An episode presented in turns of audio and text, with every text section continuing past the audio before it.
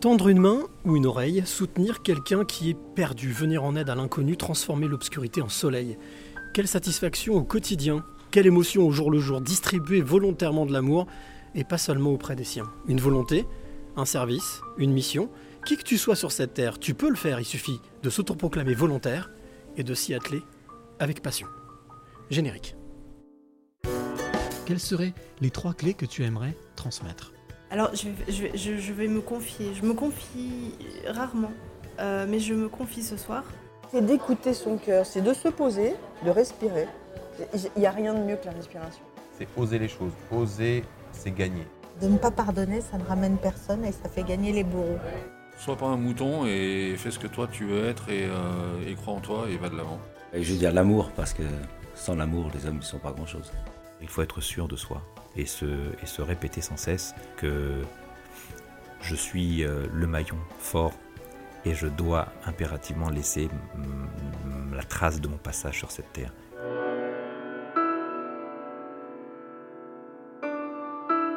Les passeurs de clés, épisode numéro 46 de la deuxième saison, mais surtout 59e passeur de clés. Il est juste en face de moi, il s'appelle Martin Besson.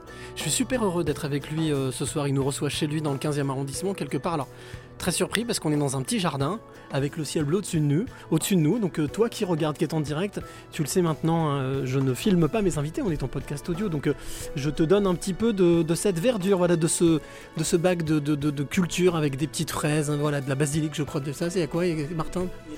Ouais, basilic, sauge, voilà, il y a six boulettes, voilà, il y a plein de choses pour pouvoir cuisiner. Alors, on va passer bien entendu un petit peu plus d'une heure et des brouettes avec Martin. On est en direct, en direct de Paris. Euh, bien entendu, comme tu le sais, comme chaque semaine, toi qui es de l'autre côté, tu peux commenter, poser tes questions, faire des nous proposer tes réactions. Et puis, bien entendu, bien n'hésite pas euh, à partager ce live autour de toi pour pouvoir faire connaître le parcours de Martin. Alors, Martin, Martin Besson, il est juste en face de moi. Euh, Martin, on se connaît de vue comme ça depuis un certain temps, ça fait au moins 8-9 ans qu'on se suit, on s'était déjà parlé, on s'était jamais rencontré, c'est la première fois qu'on se voit en vrai. Euh, et puis quoi dire de Martin? Ben, C'est très simple, quand on est arrivé, on a tapé le code, on est rentré, il nous a ouvert la porte, on s'est dit bon ok les gars vous vous asseyez, on fait un morito. Bah voilà, donc c'est voilà, c'est l'ambiance est donnée. Et puis euh, bien quoi dire de Martin? Martin c'est un jeune homme dynamique, euh, souriant, volontaire, engagé, très engagé.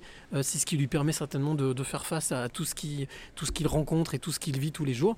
Et puis Martin, eh bien, quand on regarde dans les yeux, parce que j'ai, comme chaque semaine, je le dis, c'est le, le reflet de l'âme. Les yeux sont, sont, les, sont les, c'est le reflet de l'âme.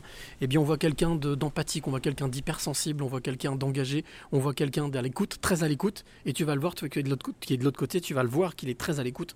Euh, et puis, bah, c'est quelqu'un qui, euh, on en discutait juste avant de, faire ce podcast, qui aimerait bien, euh, voilà, qui met sa petite pierre à l'édifice pour essayer de changer ce monde. Et puis bah, c'est pour ça qu'il a sa place dans le- les passeurs de clés, 59e passeur de clés, avant-dernier, avant les vacances. Merci Martin, bonjour, ça va Bonjour Ciel, bah enchanté. Déjà, bah enchanté du coup après 8 ans, 9 ans. Et puis, puis si je peux me permettre, à la fin, de, à la fin du podcast, je pourrais peut-être donner en fait les clés du Morito parce que je, je vous l'avais quand même un peu, euh, un peu défoncé. Ben, Euh, oui, donc ah oui, euh, je, pourrais le- je si, je pourrais, si ça vous tente ou si ça tente les auditeurs ou auditrices de, Bien de sûr. transmettre le Avec grand recette. plaisir. Ici, c'est open bar. Tu fais ce que tu veux, tu vois. Donc, euh, alors, euh, bien entendu. À consommer avec modération, hein, alcool, voilà. bon, on est obligé de le dire, mais bon, euh, on est, on- nous, sommes des, nous sommes des grands responsables, et justement, vous allez le voir pendant toute cette heure, que euh, Martin est quelqu'un de très responsable, d'hyper responsable, et surtout de quelqu'un tourné vers les autres. Mais avant même de commencer cette, euh, cet entretien, cette rencontre avec toi, ça c'est une habitude, une petite tradition. Félix Radu se moquait de moi quand j'avais été chez lui dans le 18e. Il disait il y a beaucoup de traditions dans ce podcast. Oui, mais les traditions, c'est la base de tout, c'est important, ce sont des repères. Euh, J'ai euh, l'habitude de demander à mon invité de décrire le lieu dans lequel nous sommes, puisque celui qui nous écoute, euh, voilà, il y a ben, Armel, Aurélie, Valérie, euh, voilà, ils commencent à se connecter petit à petit. Euh, J'ai envie que tu leur crées des images dans la tête. Tu connais ça, tu, tu sais Ouais, je, je peux- je peux- bah, déjà bonjour Armel, Aurélie et, et- et Valérie. Voilà. En fait, on est effectivement chez moi dans, dans le 15e et en fait, c'est un, un appartement où j'ai eu beaucoup de chance puisque à une époque où j'étais dans, dans le 17e, une amie qui quittait cet appartement euh, et en fait, il faut savoir que mon ancien appartement, je vivais dans le noir, donc c'était une grotte. Euh, ce qui peut avoir beaucoup d'avantages quand on est ermite, sauf que je ne suis pas et que j'ai besoin du contact euh, humain et, et d'ailleurs, ça a été très dur pendant le confinement de ne pas en avoir euh, tant que ça.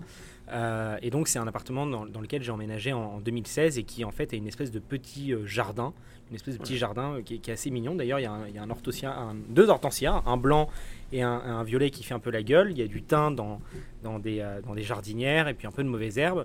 Et surtout en fait c'est euh, un peu orienté il me semble plein nord. Donc il n'y a pas trop de soleil, ce qui m'arrange parce que j'aime Mhm. pas le soleil. J'aime bien la luminosité, mais j'aime pas le soleil. D'accord. Euh, et que c'est un petit peu devenu ma, ma tanière où, où j'ai essayé de décorer du mieux que je pouvais avec euh, euh, plein de souvenirs, d'histoires. En fait, chaque objet chez moi a, des, euh, des- une histoire. Ça, c'est le point commun que tu as avec Félix, justement. Félix a dû m'expliquer qu'il avait des... quand des amis venaient poser quelque chose, souvent ça ne bougeait pas, c'était une relique, c'était un souvenir, et voilà, ça, c'était Mais, le... mais, mais vraiment, c'est-à-dire que, enfin, dans le sens où chaque chose que je peux avoir chez moi, euh, que ce soit un livre ou que ce soit une, une décoration euh, ou autre, a une histoire et quelque chose qui est rattaché. Je peux, je pourrais, on pourrait rentrer chez moi et raconter en fait chacune, chaque, chaque, euh, je pourrais prendre chaque objet et raconter une histoire dessus. Et, et alors, bah, c'est lui se moquait peut-être de toi vis-à-vis des traditions. Moi, je trouve que le- les traditions, le symbole, c'est ce qui nous permet en fait de, créer des imaginaires et créer des récits. Et c'est quelque chose qui me rassure personnellement. Ce, euh, d'avoir ces symboles, d'avoir ces traditions, ces objets autour de moi, ça me permet de, de, me rappeler tous les jours avancer. aussi qui je suis, ce que je veux être et, et comment je serai sûrement. euh, La quête du Demain. sens, on va en parler. Alors, il y a déjà des petites réactions. Il y a Aurélie qui nous dit il y a des feuilles de menthe. Merci Aurélie. On peut voir le jardin plutôt que le mur et les bâtiments? Eh ben, je suis désolé, mais justement, c'est le principe du truc c'est qu'on peut pas non plus tout vous montrer. Bah, si, par contre, si ça intéresse, je peux très bien inviter à faire des Voilà, cocktails et de- des, des mojitos ou des, voilà, euh, on vous donnera l'adresse. des caipirinhas, etc. Maison, je précise, parce que je suis en train de faire une formation barman aussi. Ouais, ben voilà, Donc on, voilà, on on apprend se- des choses. On, apprend, mais on est là justement pour apprendre des choses sur Martin. Mais vous allez voir que Martin, c'est pas simplement que ce qu'il dit et simplement que ce qu'il avance. C'est beaucoup, beaucoup de choses. Et moi, je suis là justement pour, euh, ben, pour venir chercher, pour venir être le passeur, l'intermédiaire, à vous faire connaître Martin dans toute. euh, dans tout son ensemble. Alors, la deuxième euh, tradition aussi euh, dans, ce, dans ce podcast, c'est que généralement, euh, moi j'en ai un petit peu marre des journalistes comme moi qui font les portraits de leurs invités, qui, voilà, qui font Je des grands remercie. un Ça- portrait. ça, c'est important de vois, le voilà. Ah non, mais moi, je, voilà, je te le dis. Donc c'est pour ça que j'ai instauré quelque chose, c'est que je dis qui mieux que toi peut parler de toi. Donc Martin, en quelques mots, Martin Besson, Martin Besson, qui es-tu? Qui est Martin Besson? C'est- un peu complexe comme phrase. C'est-à-dire que ça vous faudrait ré- réussir à, à résumer 26 ans de vie et d'émotions et de, Ça, va, ça, va venir en, après. en- en quelques mots. juste en ligne. Euh, quelqu'un de, de passionné, curieux, hypersensible, comme tu l'as dit, qui croit beaucoup en le genre humain et qui en fait a des hauts et des bas, donc des moments d'optimisme et des moments de pessimisme, euh, qui se bat tous les jours pour euh, ce qu'il fait, pour ce, quoi, ce, enfin, ce en quoi je crois. Euh, D'ailleurs, on va arrêter de parler à la troisième personne. Et qui est voilà très, euh, très peut-être trop sensible. Et euh, comme certains, certaines personnes peuvent le dépeindre, peut-être parfois trop, peut-être pas assez, euh, toujours un peu dans l'extrémité euh, et jamais dans la mesure En quoi est-ce qu'on peut être trop sensible? Trop sensible parce que je peux, je peux avoir parfois certaines réactions ou certains excès ou, ou quand je décide de faire les choses, je les fais généralement à fond, euh, ce qui a tendance à perturber un petit peu les gens parce qu'ils comprennent pas forcément. Et j'ai jamais été vraiment dans la mesure, c'est-à-dire que je décide de me lancer dans le bartending, donc dans le, le fait de la, la conception de cocktails, je pas la mixologie parce que c'est-à-dire créer ses propres Mhm. cocktails, j'achète 20 bouteilles en un mois. Euh, ce qui peut paraître un peu délirant, c'est-à-dire que j'ai un, un côté qui est très, euh, très fantasque, très exacerbé, très... C'est pas ce qu'on appelle la passion, ça? Je, je sais pas si c'est la passion ou si c'est pas de la connerie, parce que parfois c'est vrai que ça me joue des tours. Euh, Enfin, vraiment, c'est-à-dire qu'à un moment, c'est euh, le, fait de dire bon, je suis peut-être un peu dans la merde financièrement, mais vas-y, c'est pas grave, je vais m'acheter la bonne bouteille de vodka ou la bonne bouteille de rhum, etc. Enfin, je veux dire, manger liquide, c'est bien, mais généralement, on finit pas très bien. Donc, je dirais que c'est la passion, oui, mais euh, par- parfois pas trop mesurée. Et justement, j'ai la chance d'avoir des amis autour de moi et dans ma famille et, des personnes qui sont très plus mesurées, donc qui me permettent de faire moins de conneries. Bon, il y, a- il y a une autre tradition dans ce podcast parce qu'on va croire que je suis venu rendre visite à un barman, mais c'est pas du tout le cas. Vous allez voir, Martin est loin d'être un barman. Quoique, quoique, c'est un serviteur. Il sert, il sert, il sert les autres. Il va à leur rencontre, il les met en avant depuis déjà presque 8 ans, presque 9 ans, plus de 8 ans. Euh, mais avant de revenir, de parler de ça, on en parlera dans la deuxième partie de ce podcast. Moi, j'aimerais te proposer quelque chose, euh, c'est de, de t'emmener en voyage avec moi. Va où? Je t'emmène avec moi dans la fameuse DeLorean, tu sais, de Retour vers le futur. D'accord, avec plaisir. Avec plaisir. Donc euh, tu montes avec moi, je prends le volant, on programme une date, je ne sais pas quelle date. Je On programme un lieu, je ne sais pas quel lieu. Je voulais choisir. Ben justement, donc j'ai programmé, paf, paf, paf, on y va en voyage, la voiture part. On arrive, on se pose, je sais pas où, je sais pas quand. La seule chose que je sais, c'est que quand les portes s'ouvrent, on descend, toi du côté passager, moi du côté conducteur. Et là, moi, je suis à peine sorti. Mhm. J'avance juste au niveau du capot. J'ai un petit garçon qui arrive, qui court comme ça, qui court vers moi, qui vient me dire Bonjour Cyril, je m'appelle Martin. 6-8 ans. J'arrive à me dire, il a 6-8 ans. Ok. C'est tout ce que j'arrive à me dire. Tu te souviens Ouais, non, c'est- 6-8 ans, c'est pas très loin en même temps, mais il a- Martin, il y a six- à 6-8 ans, est-ce que euh, est-ce que c'était déjà le, le garçon que tu disais hypersensible, euh, hyper à l'écoute, très, euh, très excessif ou pas? Qui- était Martin à 6-8 ans? Euh, alors à 6-8 ans, j'étais passionné par les barrages, par l'hydroélectrique. Tiens. Ouais, ça me basait quelque chose qui me passionnait. Donc j'ai eu ma période euh, égyptologie, dinosaures, euh, BTP aussi. Je- Tiens, tiens. c'est- l'architecture, ça m'intéressait beaucoup. Et surtout les- donc, euh, tous les fonctionnements des barrages hydroélectriques. Et en fait, j'avais construit dans, dans le, dans le jardin de mon père, enfin de mes parents, et dans un grand jardin. euh, en fait, tout un réseau de- d'eau avec en fait à la fin une espèce de gros réservoir où les oiseaux venaient s'abreuver. Tout était fait en terre, en boue. J'ai essayé de faire des, mettre un moulin pour faire fonctionner une lampe, etc. Enfin, une, une petite LED. Bon, ça pas forcément. Ça rendait fou mon père parce que lui était, lui est passionné, passionné par le jardinage. Donc c'est-à-dire qu'il a, il a eu une époque euh, pelouse de golf. Donc c'est un millimètre, très propre. Donc euh, évidemment, il fallait pas jouer dessus. Donc c'était compliqué quand tu as 8-10 ans de ne pas pouvoir jouer sur une pelouse. hein. Je comprends. C'est un peu bizarre. Surtout un green. voilà, Ça donne exactement. envie. Donc, il- il- il- ça l'agaçait un petit peu. Et j'étais passionné par ça. J'étais euh, 6-8 ans et plein de rêves, plein d'envies. Euh, J'étais encore dans le. euh, je pense dans le dans l'école de, de- de mon village, donc à, à Arnouville-les-Mantes, les amis, les Dans le connaissances. 78, Dans le c'est ça 78. Euh, je crois qu'à 8, ans, je devais être en CM1, CM1 peut-être CM2, quelque chose comme ça. Ça se passait pas très bien avec une prof. Je me souviens qu'il y a une prof qui avait un problème d'autorité pour gérer la classe, donc je lui ai expliqué comment faire pour gérer les enfants. ce qui ne lui a évidemment pas très plu ni à mes parents. Euh, c'était, euh, ouais, c'était, je pense, c'était le, le- la vie, euh, la vie d'un, petit garçon qui euh, vit dans les Yvelines et dans un petit village, donc le côté très insouciant, euh, des camarades, des, des amis, euh, les anniversaires, les, les balades en vélo dans le village. euh, euh, 8 ans, je devais, ça devait être, donc ça devait être en 2003, donc c'était aussi la canicule. C'était hier, ouais. C'était la canicule, donc ce, ce moment, on a, on, on a eu quand même beaucoup de décès dans, Mhm. dans nos aînés et nos personnes âgées. Ça t'a marqué ça? Ce qui m'a marqué, je me souviendrai toujours, c'était j'étais en balade, je me baladais en vélo dans le, village et je crevais de chaud. J'étais, euh, je, crevais tellement de chaud que je, voulais rentrer. Et euh, c'est ce qui m'a. Et, et je me souviens à chaque fois qu'il y a un épisode caniculaire ou autre, je me souviens de ce moment. Et, ce qui est marrant, c'est ce que je te disais tout à l'heure, c'est que euh, euh, depuis la sixième, j'ai l'impression en fait que plus euh, les années passent, plus euh, les libertés se restreignent, euh, plus euh, euh, le- le- les changements climatiques affectent nos vies et notre quotidien. Enfin, j'ai l'impression que c'est une, succession euh, d'échecs, de problématiques, de problématiques sociales, et j'ai pas l'impression que les choses s'améliorent. Et si on parle de 5-6 ans après, on peut parler de la crise de 2008 qui m'a aussi profondément marqué. Donc cette fois, je suis un peu plus âgé, je dois avoir 14-15 Oui, ans. c'est ça, j'ai la quinzaine, j'allais y passer Voilà, justement. et, oui. enfin même 13-14 ans, je pense, puisqu'en 2008, effectivement, j'avais euh, 13 ans.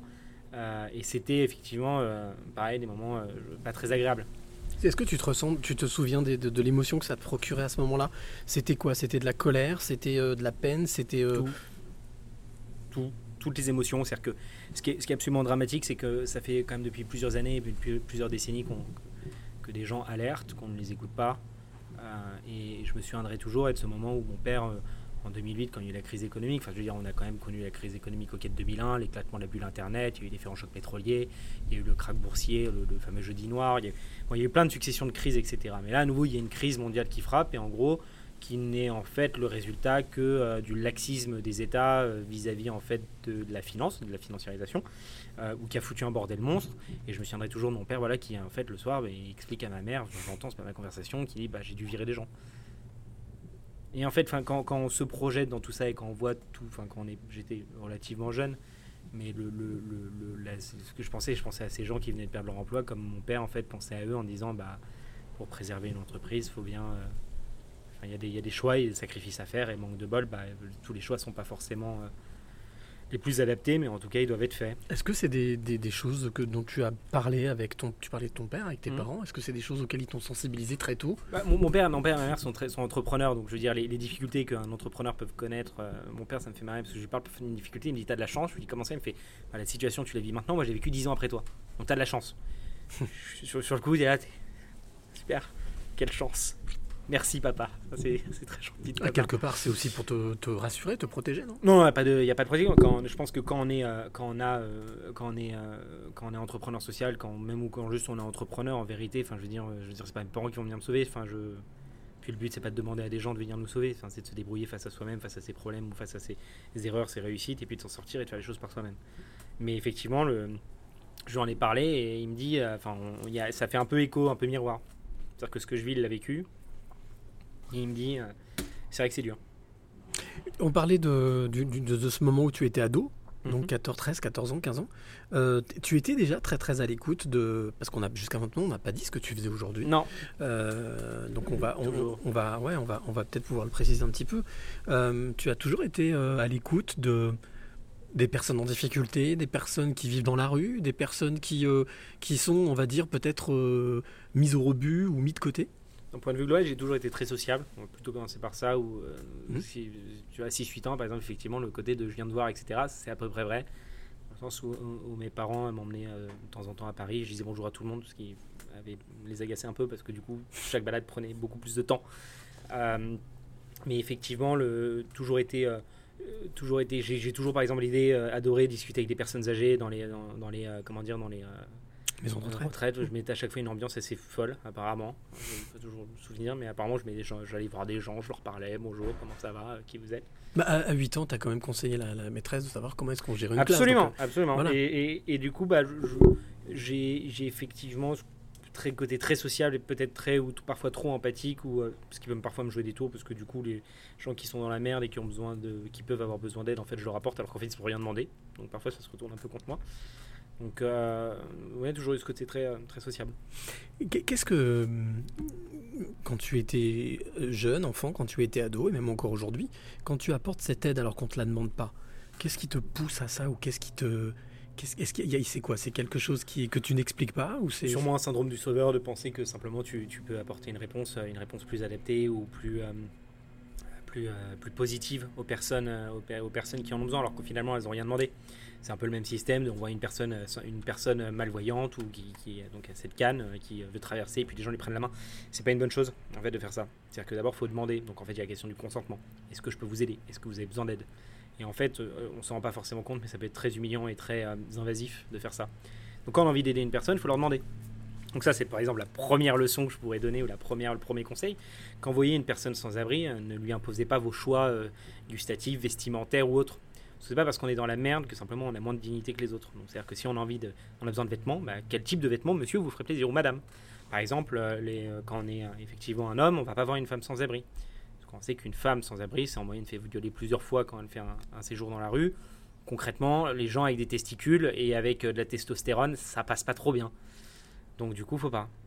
Euh, faut pas aller la voir. Faut plutôt, c'est- assez cliché de dire ça peut-être, mais Tout, tout ça sont des choses que tu as apprises justement au fil du temps avec ton expérience. Alors, euh, t'es- tu es jeune, tu es très jeune. j'ai 26 ans. Plus de plus temps que ça. Tu es jeune, tu es non, super ouais. jeune. Et, et- et avec quand je vois le- le- l'expérience que tu as aujourd'hui, donc ça veut dire que donc on- maintenant on va quand même, je vais quand même donner le, quand même donner l'info. Tu as créé un média. Ce média, tu l'as créé quoi à l'âge de 18 ans? C'est ça à peu près, ouais. 18 ans. à peu Donc, il s'appelle. Sansa, c'est ça, hein, C'est ça. Sansa.fr. Donc c'est un média digital euh, qui, euh, qui a pour objectif de, de mettre en avant, euh, en tout cas de donner, de, j'adore ta baseline d'ailleurs sur ton site, de, de- en fait de, de redonner de l'humanité à des gens qui sont peut-être déshumanisés, si on peut dire. C'est même plutôt rendre visibles les invisibles. Rendre visibles les invisibles. Voilà, exactement, c'est la vraie baseline. C'est le- c'est parti du principe qu'en fait toutes les histoires méritent d'être connues et chaque personne mérite d'être connue et ce n'est encore une fois pas parce qu'on est sans abri ou à la rue qu'on n'a pas une histoire, qu'on n'a pas des rêves, qu'on n'a pas de- d'espoir. Et, in fine, du coup, sans A, c'est pour sans abri, sans argent, sans amitié, sans affection, sans attention, sans amour, sans plein de choses, mais avec de l'histoire, de l'espoir, des rêves, de l'humour, des envies, des souhaits, des désirs, un avenir. Euh, partir du principe voilà que c'est pas parce que à un moment notre lumière, notre salle, notre salle intérieure est un peu plus sombre parce que on a des difficultés, qu'on a des galères, que ça veut forcément dire en fait euh, qu'on est moins que rien. Bien au contraire. Cette flamme, elle ne demande qu'une chose, c'est de rejaillir et qu'on s'en sorte et qu'on aille mieux. Alors parfois, est-ce qu'on est capable d'accepter l'aide? Est-ce que c'est le bon moment? Est-ce que c'est bien? Est-ce qu'on on, on a des problèmes? Est-ce que, enfin, en gros, c'est faut être assez compréhensif vis-à-vis de ces personnes. Et notre but, c'est voilà, de dire, c'est pas parce que le moment la flamme, elle est, elle est un peu euh, terne, un peu, euh, elle est, elle est plus très vive, euh, qu'on vaut rien. Bien au contraire. Donc euh, nous, on raconte leur histoire en partant en disant, les gens que vous voyez dans la rue, je peux raconter l'histoire de Serge, voilà, Ça, on en parlera dans la deuxième partie si tu veux bien. Par contre, ce que je peux dire, c'est qu'il y a pas mal de réactions. Il y a Laurent déjà qui dit, ah, il y a Armel qui dit bravo, Laurent bravo. L'âge de ma fille, Laurent. Euh, 26 ou 18 26. Merci pour ta bienveillance Et quelle belle hypersensibilité. Bah, Voilà, je, mais ça, par exemple, c'est- ça, c'est fondamentalement, par exemple, un truc que, que j'ai- j'aimerais enlever. Ah ouais? Bah, c'est super chiant d'être hypersensible. Mais non, que- ça fait partie de toi. Ah, c'est très chiant. C'est-à-dire que c'est quand même beaucoup plus agréable d'être con et de se soucier de rien. C'est moins fatigant peut-être. C'est moins fatigant et c'est surtout émotionnellement, c'est moins compliqué. C'est-à-dire que franchement, parfois, j'ai l'impression de faire le looping dans ma vie en une journée et je me pose le soir en disant Ok, maintenant rejoins un rêve cool, dors longtemps, te réveille pas et puis ça ira mieux. Oui, mais au final, ça veut dire que tu es vivant. Plutôt pas mal. Bon, après, j'ai- si tu veux, j'ai un- j'ai un petit, un petit bouquin de, du- sur l'humour noir, la pratique du humour noir, parce que j'aime beaucoup. Et justement, il y a des trucs comme ça, des phrases que je pourrais te sortir qui. Avec grand plaisir. Il y a Laurent qui te, là qui te pose une question aussi. Qu'est-ce que ça t'apporte à toi d'aider? Et, réponse s'il te plaît. C'est- très paradoxal de dire ça, mais je, tu disais tout à l'heure serviteur ou servir ou aider ou accompagner. Je, tire un bonheur infini, par exemple, de vous être arrivé, bah, de vous accueillir. C'est juste génial, vous faire un morito, ça vous fait plaisir, c'est cool, on passe un bon moment et c'est génial. Et c'est la même chose pour les autres, c'est-à-dire qu'à partir du moment où on voit des sourires sur la tête des gens et qu'on est en contact avec les gens et que notre impact ou, ou tout ce que l'on peut faire, nos actions euh, permettent en fait de rendre les gens heureux. Enfin, je veux dire, c'est ok, la mission elle est remplie. C'est-à-dire que je ne comprends pas. Par, exemple, je, je comprends pas que les gens, par exemple, qui viennent se lever le matin et dire en face de la glace et, dire, et parler à leur femme ou à leur homme ou je sais pas en disant chérie aujourd'hui je vais défoncer de la banquise. C'est trop cool. Genre je, je, je n'imagine je n'imagine pas j'ima- j'im- j'imagine pas ça. Je, je l'imagine pas. C'est à dire que je, je, ne- ne peux pas je ne peux pas et, et je veux dire je, limite si je fais un travail comme ça je, le saboterais de l'intérieur. Mais je peux pas travailler pour des, pour des entreprises ou pour des gens qui n'ont pas un objectif d'intérêt général sans ça c'est à dire que ce que je fais jusqu'à présent ok je gagne ma vie euh, peut-être plus que la moyenne, mais en même temps je bosse aussi plus que la moyenne, pris plus de risques, je n'ai pas tous les filets de sécurité très bien, mais on fait quelque chose de positif. Euh, peut-être pas aussi bien qu'on aimerait, on a, on a des failles, on a des erreurs, on fait des conneries, on fait pas bien les choses, il y, a des- il y a des trucs qui peuvent être compliqués, mais ce que ça m'apporte, c'est de me dire tous les matins en regardant dans la glace, putain tu fais des trucs bien, enfin t'essayes en tout cas, l'intention est bonne, est-ce que le résultat est à la hauteur? Ça je me, je me souviendrai toujours d'un nutritionniste qui s'appelle Nicolas, euh, je sais plus comment, qui était dans l'émission Mille et une vie avec moi, qui m'a dit Martin, tu peux pas te flageller en fait de pas maîtriser les résultats. Le mieux, c'est quand la vie, c'est comme un archer. Quand tu tires la flèche, tu essayes de toucher la cible. Mais parfois, il y a du vent, il y a des variables et tu ne les maîtrises pas. Donc, tu peux, tu peux avoir la meilleure intention du monde. Parfois, le résultat sera pas à ta hauteur ou ce que tu espérais. Alors, c'est très dur. hein, je, fais de la morale de la façon comme ça. Je veux dire, oh, allez- allez-y, c'est simple, etc. Non, en vérité, c'est très dur. Mais tous les jours, j'essaie de faire quelque chose de juste et de faire quelque chose de bien. Tous les jours, on se confronte à des choses qui sont difficiles. Par exemple, on a aidé une, une jeune femme euh, qui s'appelle Léa, qui est effectivement en transition. Donc, pour ceux qui ne le savent pas, euh, qui était auparavant euh, genré, enfin qui était, qui a été assignée homme à la naissance et qui est finalement en fait une, qui est en vérité une femme, euh, qui a vécu beaucoup de traumatismes dans sa vie.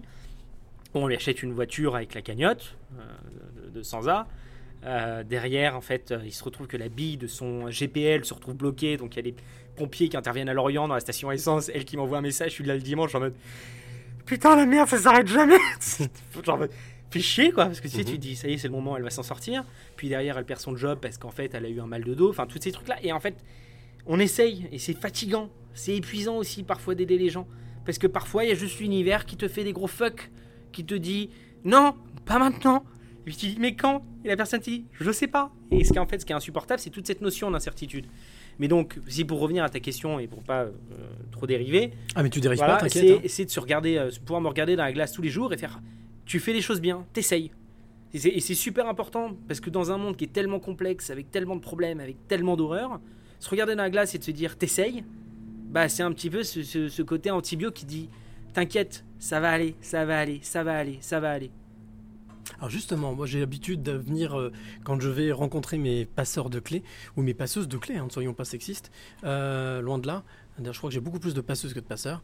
Euh, j'ai toujours pour l'habitude de venir avec des petites surprises, ce que j'appelle la question d'invité surprise. Alors, je suis venu avec deux surprises, deux questions d'invité surprise pour toi. Est-ce que tu es, parce que là, sincèrement, tu me tends une perche qui est énorme, donc j'aime bien aussi m'adapter. Est-ce que tu es d'accord pour écouter déjà une première question d'invité surprise? Elle me connaît Je sais pas. Je sais- Ce serait quand même mieux que tu me le dises parce que comme j'ai pas une très très bonne mémoire sur les trucs, je serais Je là. te préciserai après qui c'est, bien entendu, si tu n'as pas reconnu. Vas-y, Tu es d'accord pour. Alors, principe aussi, je demande Ouais, si tu es d'accord et d'y répondre. il n'y a pas de problème. C'est parti. Bonjour Martin. Tout d'abord, un grand bravo à toi pour tout ce que tu entreprends au quotidien, toute cette bienveillance et cet amour que tu offres chaque jour aux plus démunis. Ma petite question est la suivante. Où puisses-tu, toute cette immense énergie, cette force pour pouvoir tous les jours rester positif et te battre face à des personnes que tu crois sur ton chemin et qui sont euh, malheureusement euh, très démunies. Alors, Je veux bien savoir qui c'est parce que j'ai un doute, mais vas-y. toi, tu penses à, toi, tu, tu- tu penses à qui? Elle- Ça commence par un S? Pas du tout. Bon, bah, c'est pas elle, donc vas-y. Pas du tout. C'est la personne qui est juste en face de toi, en fait. Voilà. Waouh c'est- Du coup, du coup, voilà. c'est- mais- Voilà, c'est Karine qui est juste là, qui, qui m'a Ok. accompagné, qui est avec moi, euh, et euh, voilà, qui te pose cette question, tu vois. Donc, je me euh, dis, je connais la voix, j'amène etc., même j'ai un problème. tu. Alors, où tu trouves toute cette énergie, Martin? Euh, je, je- je crois que je dois, avoir, je dois avoir un peu comme un, un espèce de gros réservoir depuis la naissance qui quand même se, se, se, se- ternit, euh, se vide un petit peu. Euh, simplement dans le principe de dire, euh, comme l'a dit notre président, euh, les jours heureux arrivent, de toujours d'être euh, dans le futur et l'espoir en fait que les choses vont s'améliorer. Donc en fait, et surtout d'un- une phrase que m'avait sorti mon, mon père à un moment où ça a été très très difficile à une époque, ce qui pourrait aussi s'appliquer aujourd'hui, où il m'a dit comment est-ce que tu peux penser arrêter alors que tu n'as pas tout donné? J'allais te poser la question, est-ce que c'est une transmission familiale, ça aussi? L'entrepreneuriat Non, non, pas l'entrepreneuriat, le fait d'avoir cette, euh, cette réserve d'énergie, le fait de... Est-ce que tu as vu toujours tes parents qui sont entrepreneurs, tu l'as dit tout à l'heure, euh, qui ont été confrontés aussi à des problématiques Est-ce que ça a été un exemple pour toi? Alors, la, famille, on est un peu, on est un peu chelou. euh, je le dis, on est un peu, on est vraiment chelou. C'est-à-dire qu'il y a une frange qui est plutôt très capitaliste, très le pognon, et puis il y a une autre frange qui est très oh l'amour, les gens, l'empathie, le- aider. Donc c'est très très étrange. J'ai dû prendre à peu près les deux. Euh, alors, euh, mon, père, lui, donc, il est expert comptable. Ma mère, elle était peintre en décor et puis elle a été infirmière. Et en fait, j'ai appris des années plus tard que ma, ma grand-mère, bonne maman, euh, avait fondé en fait les premiers ateliers protégés pour les personnes handicapées psychiques. Ok. Donc ça m'a ça a effectivement résonné. Et puis de l'autre côté, famille d'entrepreneurs. Donc euh, ma mère, voilà, peintre en décor, mon père expert comptable, ma sœur a été graphiste, freelance, euh, DA freelance aujourd'hui. Elle rénove un bus euh, à Montréal pour en fait faire le tour du monde en bus scolaire. Génial. Mon frère euh, a lancé plusieurs boîtes euh, qu'il a vendues aujourd'hui. euh, euh, il, est, il est manager chez Accenture, enfin directeur chez Accenture. Bon, Donc un frère et une sœur vous non, j'ai trois frères et deux sœurs, des demi-frères, demi-sœurs. sœurs, Enfin, c'est une famille de très compliquée. Non, très simple au final. Non, non, très compliqué. Très, très compliqué. Euh, j'ai un autre frère voilà, qui, qui a pareil à monter des boîtes, à essayer de faire des choses qui étaient très avant-gardistes, qui est aujourd'hui euh, DSI d'un d'un gros groupe immobilier. Euh, j'ai ma notre sœur qui était avocate, puis directrice juridique aussi d'un groupe promoteur immobilier. Euh, J'en oublie un autre qui est euh, sûrement directeur général d'un assu- d'une assurance ou d'un truc, d'une mutuelle, je sais plus. Euh, Enfin voilà. Donc on est une famille qui est très. et, puis moi qui est très. Enfin donc. Famille qui est très éclectique en même temps dans, dans, dans, les, dans les univers, mais aussi qui est euh, très engagée ou en tout cas très sensible sur bien des aspects. Enfin, ça dépend des gens. Enfin, ça dépend quelle personne aussi dans la famille. Mais euh, En tout cas, c'est riche. ouais, c'est très riche. C'est très riche et en fait, ça l'est parce que simplement les, nos- mes, mes parents m'ont m'ont toujours dit euh, si tu veux te faire quelque chose, fais-le, on te soutiendra. Et en gros, un peu, et je prends aussi ça, une maxime, c'est les échecs ou ce que je vis, c'est que je l'ai pas voulu assez fort. Ok. Donc pour toi, si effectivement on est face à une, comp- à une difficulté ou si on a un, C'est passage qu'on pas assez compliqué, fort. c'est qu'on n'a pas mis suffisamment C'est l'énergie. peut, par exemple, c'est-à-dire qu'au lieu, par exemple, de regarder Netflix le week-end, je pourrais bosser. Mais je sais que Netflix aujourd'hui participe à mon bien-être ou en tout cas à me reposer. Donc en fait, c'est-à-dire que si derrière je réussis pas les actions, il y a forcément des on contrebalance certaines actions, certaines choses, certains choix, certaines variables qui font que les choses changent. Mais je pense fondamentalement que quand on veut quelque chose, on peut l'avoir. C'est- C'est-à-dire aussi sans donner les moyens, ça c'est une certitude. Faire des sacrifices, regarder en fait ce qui se passe, regarder globalement. Alors je dis ça euh, un peu comme si de la méritocratie bullshit. Enfin, je viens d'une famille qui est aisée, avec des parents qui m'ont soutenu, donc je pense que si j'avais pas la famille, la famille que j'ai, je ne serais pas là aujourd'hui. Et ça, j'en suis aussi conscient. Mais tu as été soutenu surtout. Ouais, très soutenu. Il y, a- il y a un mot qui me, qui me semble intéressant euh, et tu vas comprendre pourquoi juste après. Si je te dis solitude, ça te parle? Ouais. Je suis pas fan. Ouais. C'est le truc qui me, c'est le truc qui me rend le plus fou. Ça te hante? Ouais. Ce truc, c'est, c'est, c'est pas le, c'est très, en fait, le problème, c'est, toujours de se retrouver face à ses pensées, face à ses réflexions, etc. Ou, enfin, c'est, un- problème. hein, je suis à chaque fois assailli par ses, euh, par pensées, penser des trucs, des machins. alors qu'en fait, je préfère limite me euh, me regarder des vidéos débiles pendant deux heures, tomber de fatigue, euh, aller dans les rêves et ensuite le lendemain, euh, je déteste le week-end par exemple.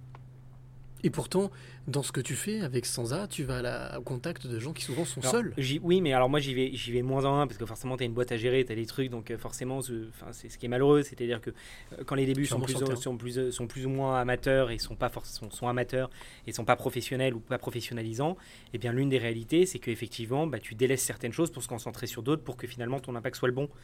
Ce, qu'on essaie, ce que j'essaye désespérément de faire, c'est qu'aujourd'hui, je vois par exemple, euh, je discutais avec la responsable de la rédaction de Sansa, qui on lui disait les articles marchent pas. On va arrêter les articles, ça sert à rien. Ça sert à rien d'écrire et de perdre du temps pour un impact qui est négatif, qui est. Qui est pas utile. Tandis que si on fait plus de portraits, plus d'actions, ça a plus de chances de marcher. Alors pourquoi je t'ai posé cette question? Parce que je te propose qu'on fasse une petite pause musicale. Avec plaisir. J'appelle ça la parenthèse musicale. Toutes les semaines, je propose tout simplement de découvrir bah aussi un passeur ou une passeuse de clés, parce que j'estime que les artistes, auteurs, compositeurs, interprètes en sont. Et largement, ils arrivent à faire passer beaucoup de choses. Euh, celle que je te propose de découvrir à toi, qui est ici, euh, Martin, à toi, Karine, et puis à vous, toi, qui est de l'autre côté, qui nous écoute. Elle s'appelle Florence Trinca. Elle a un groupe avec sa sœur et une amie qui s'appelle Norma Jean. Et le titre s'appelle Solitude. La solitude. Voilà. Ça te va? On y va Et on se retrouve après? Ça va. Allez, c'est parti. La solitude, Florence Trinca. Si un jour tout t'abandonne, que tu es isolé, écarté, évincé, oublié, complètement seul, sans un chat, vraiment personne, n'aie pas peur, réjouis-toi, prends pas froid, n'oublie pas, non, tu n'es jamais seul. Toujours un banc qui t'attend quelque part. Un fauteuil vide ou même un strapontin. Une place au soleil, un coin dans le placard. Si tu es avec toi, tu es déjà avec quelqu'un.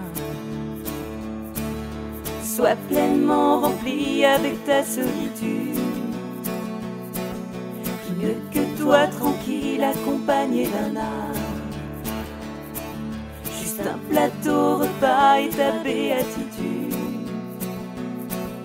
Au milieu du désert, sois fier comme un grain de sable. Prends ta main, serre-toi très fort.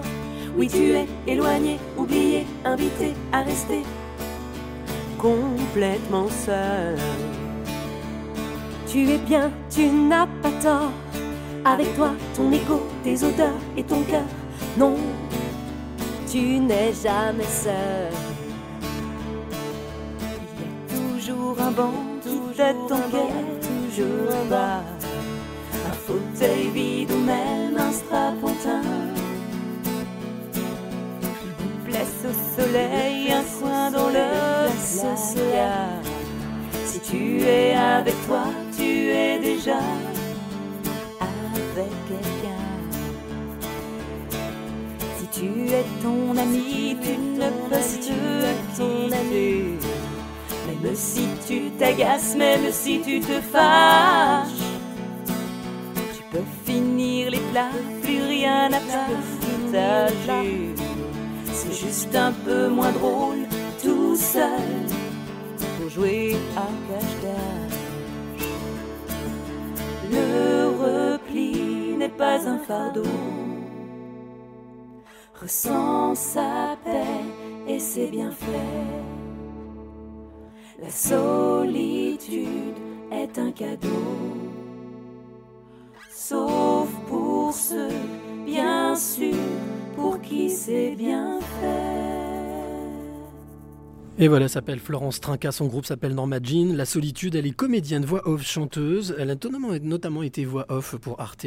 Euh, elle écrit depuis toujours, depuis toute petite. Et puis, euh, bien, elle est dynamique, pétillante, positive. Euh, je te propose à toi qui es de l'autre côté, et Martin, toi c'est un petit peu de temps aussi. Ben, demain, ce sera la rencontre inspirante, puisque tous les jours, il y a aussi on va dire euh, une rencontre inspirante que j'appelle un jour une clé. Donc ça c'est la quotidienne. Donc demain, eh bien, euh, eh bien Florence sera la première rencontre inspirante. Ce sera sur cyrilichamp.com mais aussi sur bien entendu Deezer, Spotify, iTunes. Et que sais-je. Voilà, on va reprendre le cours de, de, ce podcast en direct avec Martin. On en profitait pour discuter aussi en même temps pendant que le titre ouais. coûtait. D'un oreille, on écoutait la musique, bien entendu. De l'autre côté, de l'autre oreille, on discutait. Très belle euh, musique d'ailleurs. Florence Trinca, voilà, bah écoute, euh, je pense que ça lui fera plaisir. En tous les cas, euh, très belle artiste et, euh, et, une très belle découverte. Merci Florence pour ta confiance. Voilà. je voudrais revenir sur, sur cette aventure dans laquelle tu t'es lancé, sans A. Moi, je me souviens, j'étais encore à ce moment-là à France Télévisions, c'était en 2014, euh, 2013. Euh, j'ai découvert ton travail et je me suis dit, il a des couilles. Il a 18 ans, il se lance, il a fini ses études, il a arrêté ses études, il n'a pas continué ses études, il se lance dans un projet, dans un tunnel, un tunnel sans fin, dont personne ne peut voir le bout d'ailleurs, hein, puisque même Coluche lui-même l'a pas vu, donc on ne sait pas exactement où ça nous mène. Euh, comment est-ce que toi, tu, euh, tu c'est quoi? C'est une rencontre? C'est tout à l'heure, c'est la question que Karine te posait avant qu'on lance ce podca- se fasse ce podcast en direct. Et je vois pendant ce temps-là, en ombre, ta main fait une sorte de tigre ou de, je sais pas, de serpent, j'en sais rien, c'est très joli, dans l'ombre.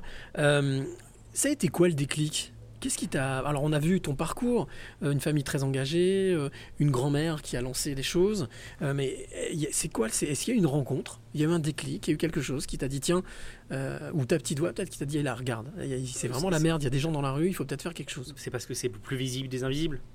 Les sans-abri sont les personnes les plus visibles des invisibles. C'est-à-dire que on se balade dans, dans, comment dire, dans, le, dans, le, dans, la rue, on voit des personnes et on n'ose pas les approcher parce qu'on ne sait pas, on a peur, est-ce qu'on les dérange? Puis aussi tous les, tous les, euh, tous les, euh, toutes les sensations, les émotions négatives qu'on peut avoir, euh, soit envers, envers ce problème ou envers eux, parce que je pense que ça existe aussi des gens qui se disent Ah là, salaud de pauvre En même temps, ils ne l'ont pas choisi. hein. Je pense que la plupart préféreraient avoir une maison plutôt que d'être dans la rue et faire la manche. Et très souvent, on découvre des parcours de vie incroyables Exactement. avec des gens qui ont une, une connaissance, euh, un parcours de vie euh, sublime et qui, d'un seul coup, ben, ça peut arriver à n'importe qui, d'avoir de, de, de trébucher, de tomber. Et surtout en ce moment. C'est-à-dire qu'en fait, le, le- ce, qui, ce qui a montré une chose, c'est que dans les années 80, 60, dans les 50, 60, 70, tout- à, à l'aube du, du nouveau millénaire, euh, les, les personnes sans abri étaient des personnes plutôt marginales, inadaptées à la société, pas insérées. Ça pourrait inadaptées. être un choix d'ailleurs, hein, pour, pour, pour, pour, Je, pour- je- pour je- certains. je- je nuance ce propos de Mhm. choix parce que c'est à peu près ce que, ce que- ce certains membres du gouvernement, il me semble, une personne du gouvernement avait sorti. Et je pense que c'est une connerie de dire ça parce qu'en fait, euh, fondamentalement, c'est c'est un choix, mais un choix qui est presque contraint. C'est-à-dire Mhm. qu'en fait, je, je n'ai pas d'autre choix, donc je me dis en fait que c'est un choix pour me rassurer de cette situation. Ok. Mais fondamentalement, je sais pas, il n'y a aucun kiff à vivre dehors, à pas avoir son chez-soi, à pas avoir un lit, pas être confort, euh, pas euh, quand on veut boire de l'eau potable, de pas pouvoir les servir au robinet, quand on va aller aux toilettes, devoir faire la queue dans les toilettes publiques qui sont quand même sacrément dégueulasses, de pas pouvoir se poser où on veut parce qu'on est chassé par les gens, d'être toisé du regard, d'être, enfin, je pense qu'il y, a- fondamentalement rien de, de choisi là-dedans. Mis à part si on se fait un Into the Wild, comme on disait tout à l'heure, ça c'est un choix. De partir, de, de quitter la société, de tout Alors couper. ça, si je peux me permettre, il faut quand même être sacrément con pour rester en ville. hein, à ce moment-là, enfin, je veux dire, Mm. faire un Into the Mm. Wild à Paris, enfin, je veux dire. euh, Into the Paris, ouais, c'est Ouais, sûr. c'est je veux dire, déjà, c'est pas très The Wild, à la limite, c'est la jungle urbaine, etc. Mais faut, enfin, je veux dire, euh, mec, si tu vas à 200 km, si tu veux, t'as une forêt. Hein. C'est quand même plus, plus agréable. Il y a Laurent qui nous dit quand j'étais jeune, on appelait les gens de la rue les clochards. Oui, alors la petite anecdote sur les clochards. Les clochards, en fait, le nom des clochards vient de, des gens qui tiraient la cloche pour les églises. C'est-à-dire qu'en fait, ils faisaient la manche près des églises. Mhm. Et en fait, euh, les, les, bah, le, le- pas le clergé, je sais pas si on pourrait dire ça, mais euh, bon, l'église euh, leur donnait un petit peu euh, des pièces pour dire euh, sonne les cloches euh, et comme ça on te donne un petit peu de thunes. Donc les clochards. Il y a Valérie qui nous dit la vie, euh, c'est des étapes. Euh, on vit euh, et on doit vivre de la façon nous convient le mieux ou au moment. Ce qui nous arrive peut nous faire évoluer et nous permettre de transmettre aux autres. Alors ça c'est un peu fataliste comme approche et euh, moi je suis quelqu'un qui est beaucoup dans le, self- dans le contrôle fric. C'est-à-dire que si une situation me convient pas, d'ailleurs j'ai vu un truc qui était assez, assez sympa, c'était la zone de confort. C'est-à-dire que quand les gens disent je sors de ma zone de confort, ça m'a marqué. C'est pas une quand une situation ne va pas, c'est pas une zone de confort, c'est une zone d'inconfort, c'est une zone où on se sent pas bien. Et en fait, ça devient vital de sortir. Et c'est pas du courage en fait, c'est une nécessité de sortir de sa zone de confort quand ça va pas, quand ça marche pas, quand on se sent pas bien. Donc en fait, c'est juste une évolution. Et il y a plein de gens qui sont pas, c'est pas une zone de. C'est pour ça que le terme zone de confort, moi, me, me, me- me- me chagrine un petit peu, c'est que c'est pas du confort quand une situation ne nous convient pas. Tout à fait. Il n'y a rien de confortable. Mhm. Euh, on est mal dans un boulot, changeons de boulot.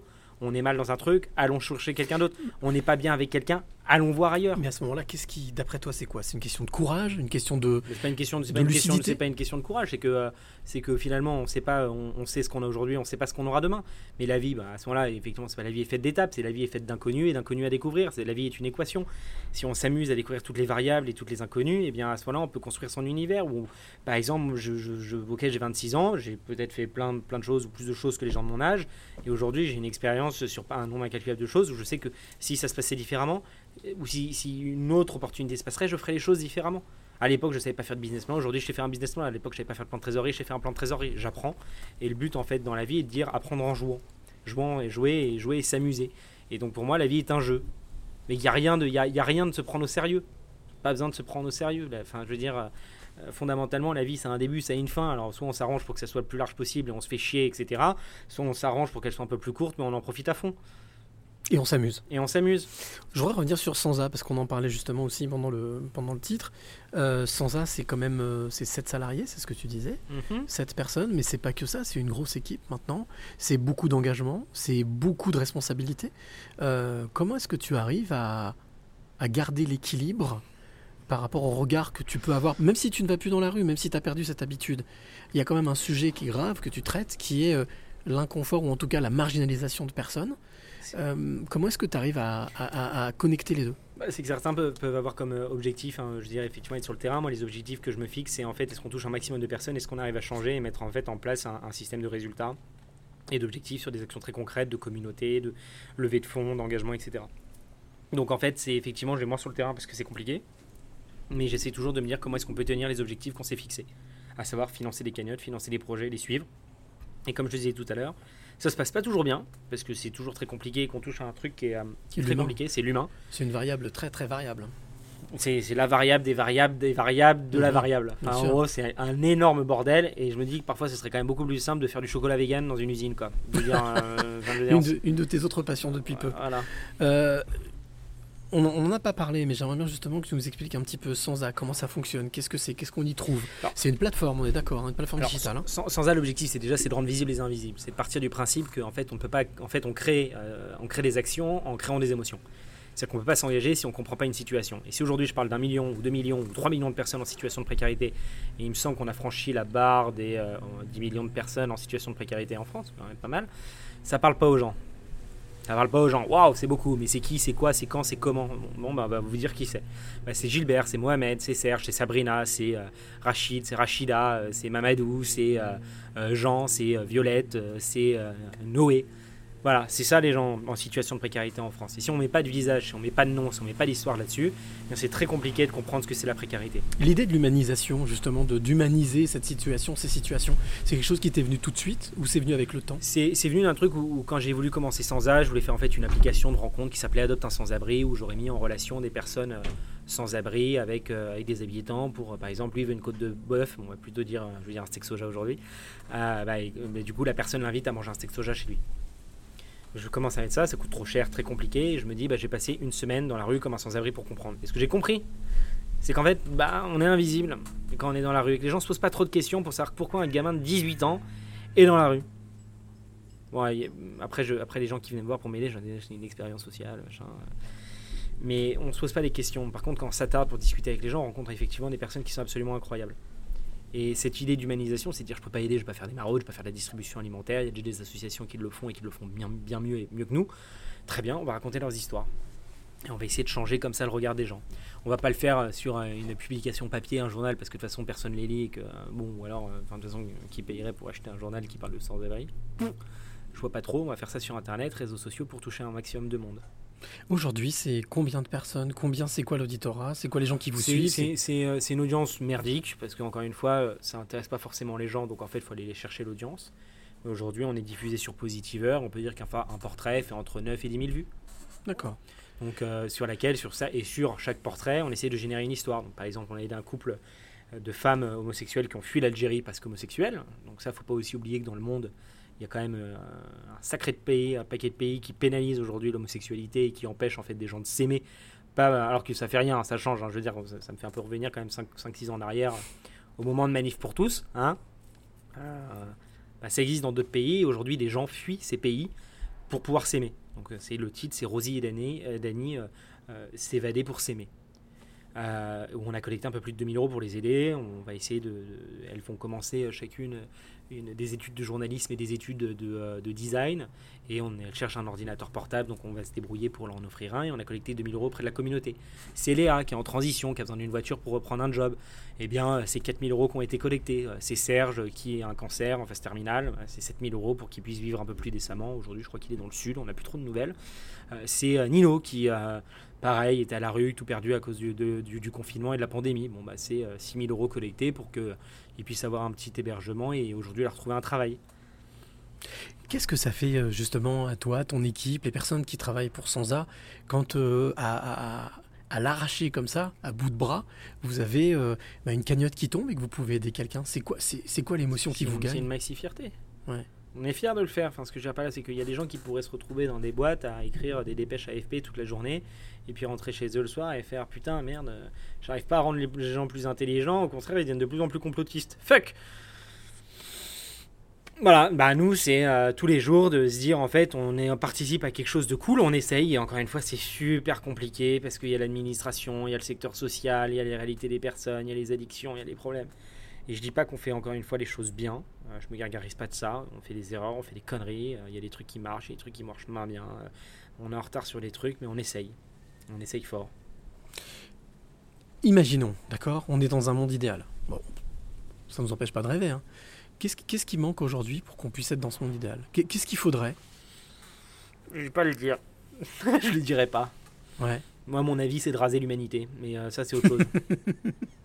Raser tout C'est-à-dire que, c'est-à-dire que fondamenta- fondamentalement, on est quand même des sacrés parasites. hein. Je veux dire, on s'implante quelque part, on trouve le moyen de niquer la biodiversité, de niquer les sols, niquer l'air, niquer le paysage. On est dans le 15e, je pense que c'est l'arrondissement où il y a eu le plus d'architectes sous cocaïne.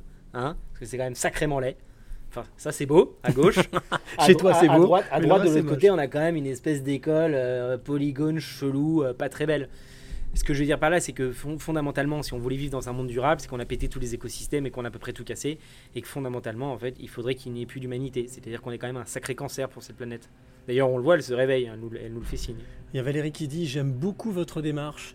Aider les gens à retrouver leur, autonomie plutôt que de les garder dans l'assistanat. Bravo. Bah ça, on peut en- Alors, bah merci Valérie déjà, ça me fait très plaisir. Et Voilà. Ensuite, je vais pouvoir vous enseigner, un- enfin vous informer d'un truc. C'est que euh, dans la région Île-de-France, l'Île-de-France dépense en moyenne 1 million d'euros par jour, je crois, pour l'hébergement d'urgence. Qui est pas mal. Et en fait, ce qui se passe, et il faut le savoir, c'est qu'une personne accompagnée, logée et aidée, etc., coûte 14 000 euros à la collectivité par an. Une personne qui est mal accompagnée et non logée, donc durablement, etc., coûte 17 000.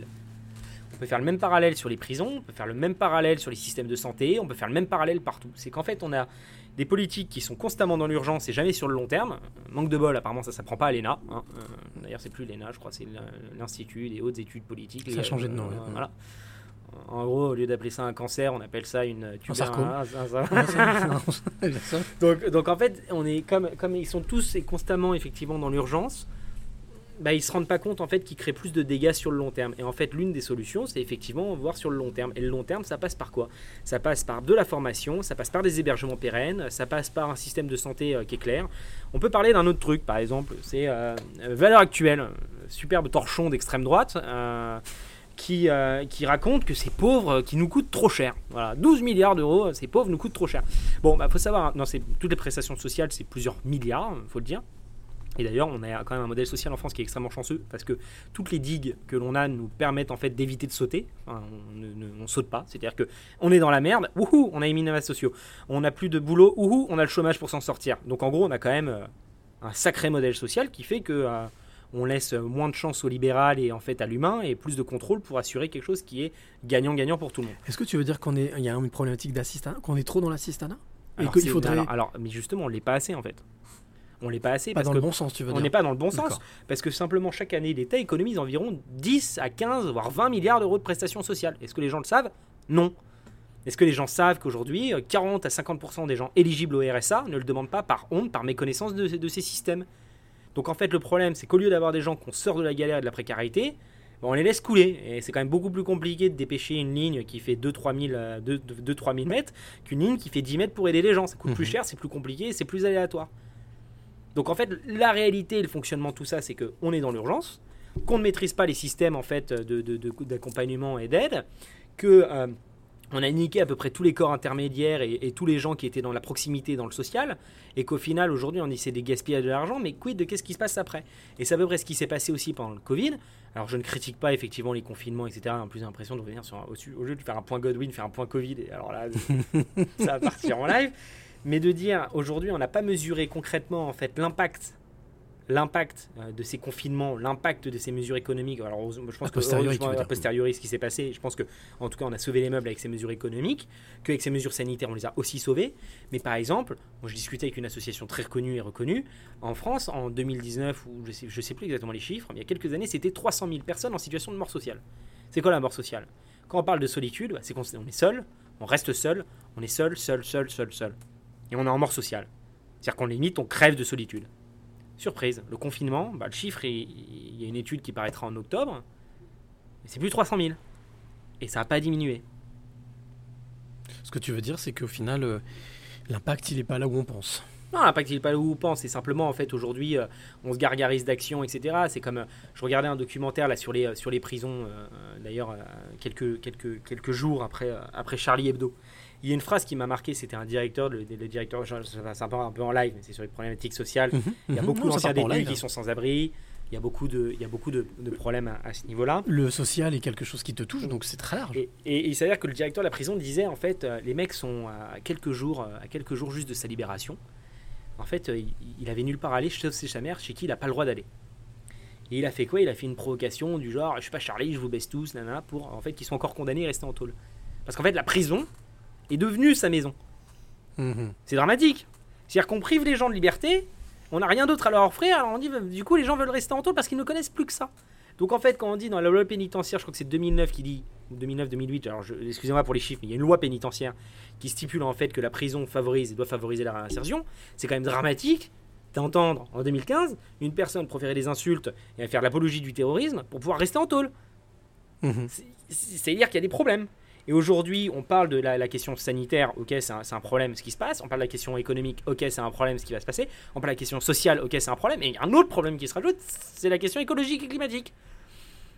Plusieurs variables. Là, c'est une équation à plusieurs. plusieurs Voilà, et, le- alors, et le- le- l'autre problème de, de ça, c'est que ça va foutre un bordel monstre.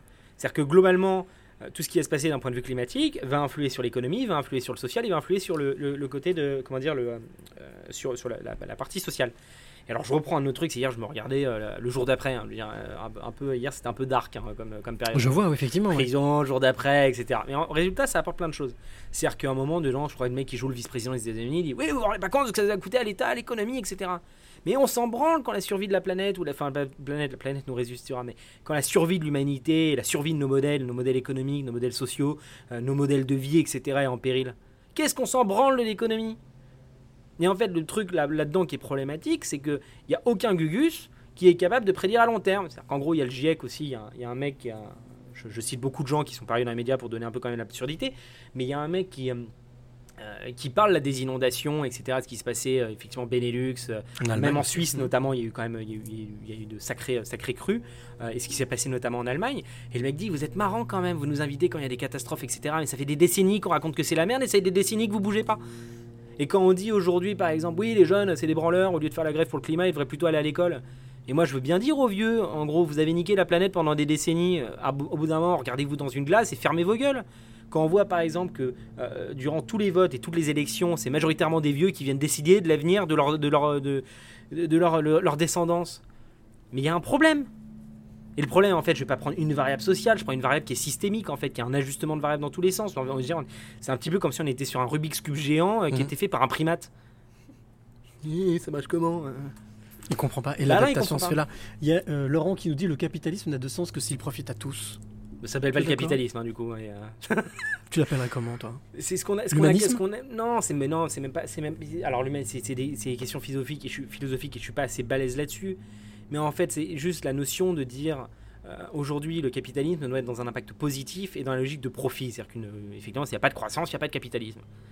Et puis, bah, Mhm. au bout d'un moment, si on n'a plus rien à vendre, euh, bah, qu'est-ce que tu vends? Donc, euh, t'innoves. Mais est-ce que l'innovation, c'est le progrès? Ça, c'est un super sujet de philo, ça. C'est-à-dire que, est-ce que, par exemple. Par exemple, quand. Putain, ça dérive vachement, faut que je me calme, mais. euh, Ah non, mais tu l'as, tu t'as prévenu dès le départ. Hein. quand- T'as dit que t'étais, hop, ça partait en tous les sens. quand, quand- quand, par exemple à l'époque en, en 2000, euh, 2016, de- enfin 2014, 2000, 2015, 2016, Ma- Emmanuel Macron disait euh, oui moi je veux que tous les gens euh, qui n'ont pas d'emploi euh, fassent du Uber. Mais c'est quelle promesse en fait de filer à quelqu'un en fait une boîte où il est pas scalable et où en fait les variations des prix dépendent en fait d'une entité, une organisation qui n'est pas contrôlée par l'État où il n'y a pas des prix ou des tarifs et de barèmes qui sont fixés? En gros on a dit à des centaines de personnes, des milliers de personnes, Eh, achète-toi une bagnole Il fait Uber. sur 3 ans, fais Uber. Au début, tu vas bosser 7 heures, tu vas gagner max de thunes. Puis après, tu vas bosser 8 et tu vas gagner moins. Puis 10, puis 12, puis 13, puis 14, puis 15. Ah, et puis ton crédit de bagnole, euh, tu peux pas l'enlever. C'est quoi le modèle de société qu'on est en train de construire En fait, de dire on aliène les gens à faire du chauffeur Uber d'une entreprise qui n'est même pas française, qui n'est même pas contrôlée justement euh, par, par, du, par du public. Et il faut rappeler un truc, c'est que l'État, c'est profiter à tous et c'est l'intérêt général. Mhm. Et en gros, on met euh, la création d'emplois dans des entreprises qui n'ont même pas des valeurs européennes ni euh, françaises. Je sens remonter, Martin. Là, il Non, est très remonté. Mais c'est en fait c'est là où c'est là où c'est pénible et où c'est agaçant, c'est à dire qu'on fonce dans le mur. Et, et moi, tout comme, comme un connard, je me lève tous les matins en me disant ça va être mieux, ça va aller, ça va aller. J'ai l'impression d'avoir d'être un, d'être un mec qui sauté en parachute. Et plus il voit le sol se rapprocher, il fait bon bah peut-être pas tant que ça en fait. Hein. Jusque-là, ça va. Jusque-là, ça va. Il y a la Laurent qui te dit calme-toi, je peux être ton père, ok. tu vois, ils te suivent, ils t'écoutent, ils sont là. Je veulent ferai- pas- de commentaire sur, euh, pour- sur, le, sur le propos de Laurent. mais, euh, je veux dire, l'infantili- il y a l'infantilisation de je pourrais être ton père, etc. Justement, mon père, aujourd'hui, je lui dis euh, Ça va, papa, d'avoir fait de la merde pendant des années au détriment des gens Non, non, je peux être ton père. Ah oui, je non, mais. Ah oui, mais je... je- moi, je le comprends dans deux sens. Non, non, mais c'est ce, ce que ce que je dis et ce que Mhm. je dirais à mon père et ce que j'ai déjà dit à mon père. Et ce n'est pas parce que, encore une fois, on est plus âgé que ça empêche de se prendre des roustes de la part de la jeunesse Bien sur sûr, des réalités économiques, sociales et, environnementales. Donc, effectivement, mon père, à un moment, je lui ai dit Papa, ça fait quoi d'avoir défoncé la planète avec tous tes semblables? Mais c'est c'est ça l'intelligence du, du- du propos et de justement, mais ça suit l'intelligence aussi de ta démarche depuis 8 ans avec Sansa. C'est de, de, te, de, sortir, tu parlais de ta zone de confort tout à l'heure, de la mettre de côté, en zone de confort, on va pas l'appeler zone de confort, mais en tous les cas, de prendre des risques, d'aller et d'essayer, en tout cas d'essayer, d'essayer quelque chose. Euh, j'ai pour habitude dans ce podcast, j'ai un deuxième, une deuxième, une deuxième habitude, deuxième, euh, un deuxième rendez-vous qui s'appelle le clin d'œil photo. Alors, c'est très simple. Euh, pour moi, les photographes sont aussi des passeurs de clés énormes. Euh, et et j'ai pour habitude de mettre en avant chaque semaine le travail d'une ou d'un photographe. Alors là, c'est une photographe. Le, le- le- le travail le principe est simple. Je vais te tendre une tablette avec une photo dessus. Et je vais te demander, s'il te plaît, si tu peux la décrire précisément, décrire ce que tu vois. Et ensuite me dire si elle te procure une émotion et laquelle. Voilà. Hop. Alors, juste, juste avant de, de- de continuer, effectivement, sûr. Je suis, désolé, je suis un petit peu effectivement tendu. Et le truc, c'est que la, situation, c'est quand même euh, que, euh, en gros, on n'a plus le temps et que c'est un, peu un système de, euh, de pas de, ouais, de minuteur, enfin de, décompte, et qu'en fait, on est encore une fois en train de se gargariser sur l'urgence court terme et pas sur l'urgence long terme, et qu'on en arrive à des solutions catastrophiques. Quoi. Alors, euh, Laurent, et tu vois, et bonjour, te dit tout à fait d'accord. ah bah mais je- Voilà, tu eh vois, bah, Laurent, Laurent, tu sais quoi, la prochaine fois, viens à Paris, je te ferai un morito. à chaque fois que quelqu'un passe Euh, voir je sais pas comment la, je sais pas comment la décrire. C'est euh, c'est une jeune femme. Oui. alors donc alors donc déjà, il faut savoir que c'est sûrement un canapé en cuir. Possible. Je suis vegan donc je ne cautionne pas. D'une jeune femme, effectivement les cheveux courts, dans une position un petit peu lascive, regardant le- l'appareil photo, je pense à une à 1 mètre, 1 mètre 5. Euh, les cheveux courts qui tombent en fait sur le haut du canapé, Euh, les bras, vous savez, euh, repliés, repliés sur la tête, sur le haut de la tête. Elle regarde effectivement, elle a, elle a des, des- lunettes un petit peu style euh, aviateur. Je crois que c'est, je sais pas si c'est de la lingerie, sûrement, je sais pas, sûrement de la lingerie, avec un bras plein de tatouages, et puis elle est à l'intérieur. Et l'émotion, ça te crée une émotion ou pas Ou pas du tout? Pas du tout. Comme ça, au moins, c'est clair. Alors, la photographe s'appelle Mia. Mia, photographe. euh, elle est pro depuis 10 ans. En fait, elle, son boulot, c'est la volonté de mettre en avant, de mettre en valeur la personne, le modèle qu'elle a en face d'elle. Alors, ça peut être esthétique. Là, a priori, c'était d'esthétique, mais ça peut être tout autre chose. Je sais que sur ton site, je suis allé voir, justement, il y a aussi euh, le travail aussi de photos avec les personnes que vous rencontrez.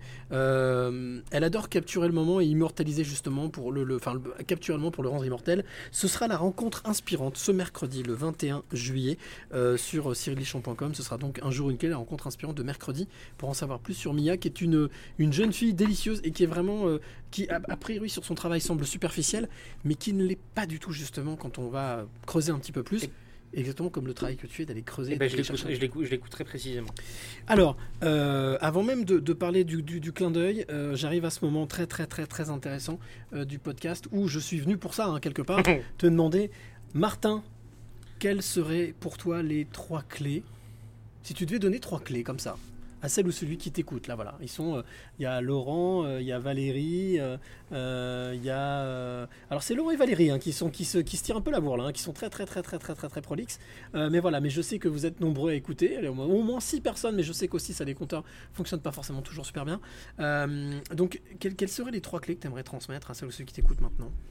Euh, quelles seront les trois clés Euh, Mis à part le fait, euh, mis à part le fait que tu, tu n'es pas moraliste, tu n'es pas là pour faire là, voilà, tu veux, voilà, mais, mais bon. Quelles seraient les, les trois clés de vie que tu auras envie de transmettre? Tu pourrais transmettre à des potes d'ailleurs. une des premières clés, c'est de, c'est de toujours aller à fond dans, dans ce que vous faites et, et de ne jamais lâcher tant que vous n'avez pas la certitude que vous n'avez pas, vous n'avez pas tout donné. C'est ce que tu disais tout à l'heure. hein, Parce qu'en fait, c'est juste, ça peut être un peu déprimant en fait de se dire j'en peux plus, j'en ai marre, j'y arrive plus. Bon, bah, ok, bon, c'est-à-dire que c'était plus le bon moment. Mais euh, c'est-à-dire que vous avez effectivement tout donné. Euh, L'autre clé, euh, ce serait effectivement de, de- bah, alors ça c'est du prosélytisme, mais je le dis, de devenir végétalien. Et je dis pas vegan, mais je dis en fait arrêtez votre consommation de viande, de poisson, de tout ce qui vient d'origine animale, parce qu'en fait dans tous les cas vous contribuez à ce que vous ne voulez pas. Et quand je dis contribuer à ce que vous ne voulez pas, c'est effectivement à tout ce qui est en train de se passer dans le monde, toutes ces crises, etc., climatiques, écologiques, etc. Je parle pas de souffrance animale. hein. Mmh. Je parle, après, si on parle de la souffrance animale, je pourrais vous dire, vous savez quoi, prenez votre couteau, allez la chercher votre côte de bœuf. Je suis pas sûr que vous iriez la chercher une deuxième fois. Parce que ça serait aussi intéressant de mesurer la question des, euh, du traumatisme qui, qui- que sur, le, sur les, euh, les personnes euh, qui travaillent dans les abattoirs.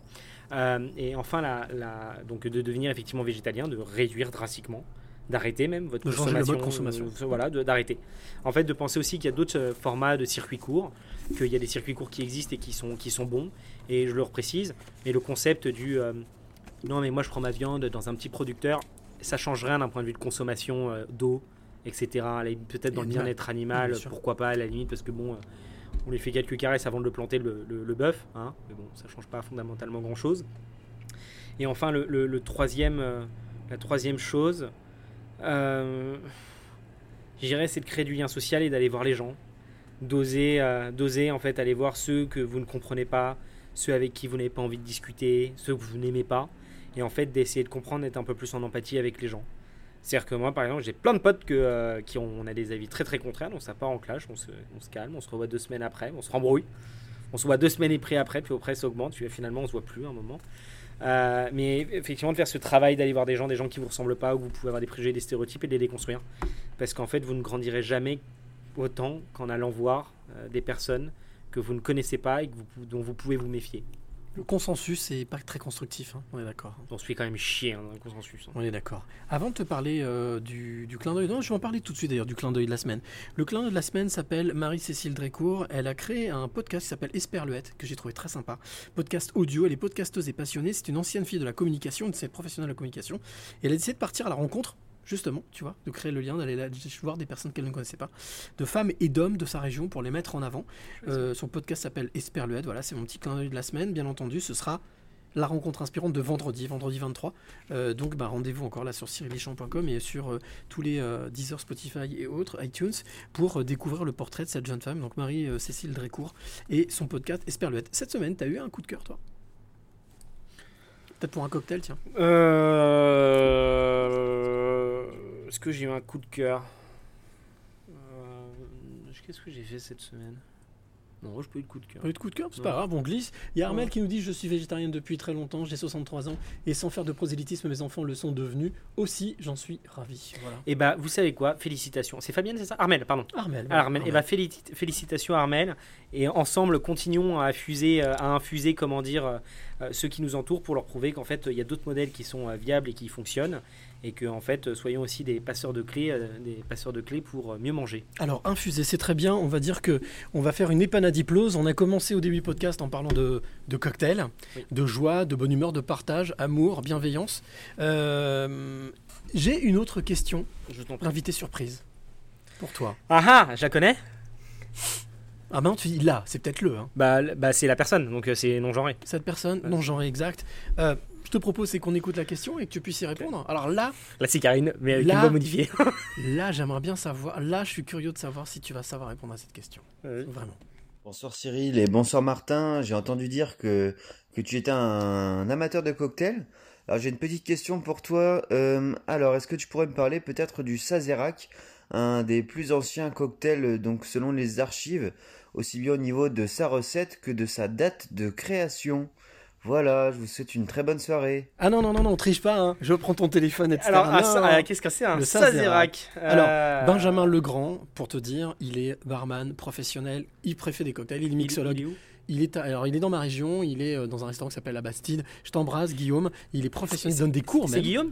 Guillaume, euh, Guillaume, Guillaume le jeune, voilà. alors, et alors, ben, alors, Guillaume, je ne sais pas si tu nous écoutes, mais si tu nous écoutes, écoute, je me fais chier cet été au mois d'août et ça me ferait très très plaisir d'apprendre euh, à, à tes côtés, euh, à tes côtés, euh, à tes côtés, je veux dire, voilà. Ben, tu sais quoi, ça je m'en charge. Eh C'est ben, fait, ce serait- c'est déjà fait. Voilà. Ça, en fait, en fait, ça c'est le cadeau. En Voilà. fait, ça me ferait vraiment très très plaisir d'apprendre, de connaître effectivement tout, ces, tout ça, les, les- les- le fonctionnement, la gestion des stocks, Eh il la- le, le t'apprendra tout ça. service, etc. Donc, si effectivement il y a une possibilité Je vais organiser. Non, c'est pas une possibilité. Je m'en occupe. Bah, tu t'occupes de rien. Je à partir de du tout. premier, il prend pas de vacances, Guillaume? Je sais pas, mais en tous les cas, on trouvera. T'inquiète pas. Alors, quand même, pour que tu saches, le Sazerac de, de 1859, c'est un trait d'absinthe, un quart sucre mo- morceau, un trait Pécho Bitters, euh, c'est 5 centilitres rye whisky ou cognac si tu veux, et décoration un zeste d'orange.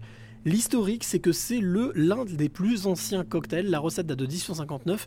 Elle a été mise au point à la Nouvelle-Orléans par John Chiller. Voilà. D'accord. Ça, ça me fait penser un peu old fashion. C'est pas loin, effectivement. Alors effectivement le old fashion ce qui est assez intéressant, bah, alors, je vais vous donner quelques recettes si vous voulez parce que je veux dire après tout, dimanche tout est permis. Euh, par Avec exemple, modération, par, exemple, si vous voulez faire un bon old fashion, effectivement, c'est euh, si vous prenez un, un- un- un short drink, donc un verre qui est plutôt petit et adapté, vous mettez dedans euh, un, sucre roux, euh, Mhm. voilà, vous l'imbibez effectivement Cassonade, de un peu cassonade, ouais, ouais. mais Mhm. vous l'imbibez un peu de, de, de bitter angostura ou alors un bitter un peu orange, effectivement. Vous allez le broyer, le tourner, vous rajoutez environ euh, 5 euh, millilitres euh, d'eau gazeuse, et ensuite vous rajoutez des glaçons. Et là, vous allez rajouter 2,5 centilitres de bourbon, de préférence, et ensuite vous allez effectivement rajouter 2,5 centilitres de bourbon et vous touillez.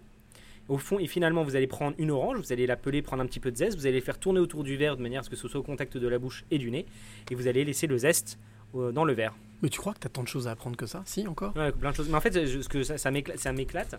Et comme je te le disais, etc., quitte à tomber dans l'alcoolisme, etc., autant tomber dans l'alcoolisme avec classe. Alors écoute, tu sais quoi, voilà, c'est fait, c'est réglé, je me débrouille avec Guillaume, si tu veux même tu viens à la maison, Avec je te loge, tu viens à Lyon, et ce sera la petite partie au mois d'août pour que tu puisses apprendre et continuer Et à bah apprendre grave, ta passion. et bah, grave. Grave. Non, mais en plus, je suis très, je suis très, très, je suis Mais, très, mais- très sérieux. mais moi je suis très sérieux aussi, Et bah hein, écoute, y a pas de quoi, problème. hein. et et si tu veux, On viens, on tape lance un voilà, podcast. On lance un podcast de cocktail. Eh ben t'imagines pas, voilà, très bien, pourquoi pas? En tous les cas, euh, voilà, ça c'est fait. Avant même de te poser la dernière question, de te demander quel est ton mot de la fin.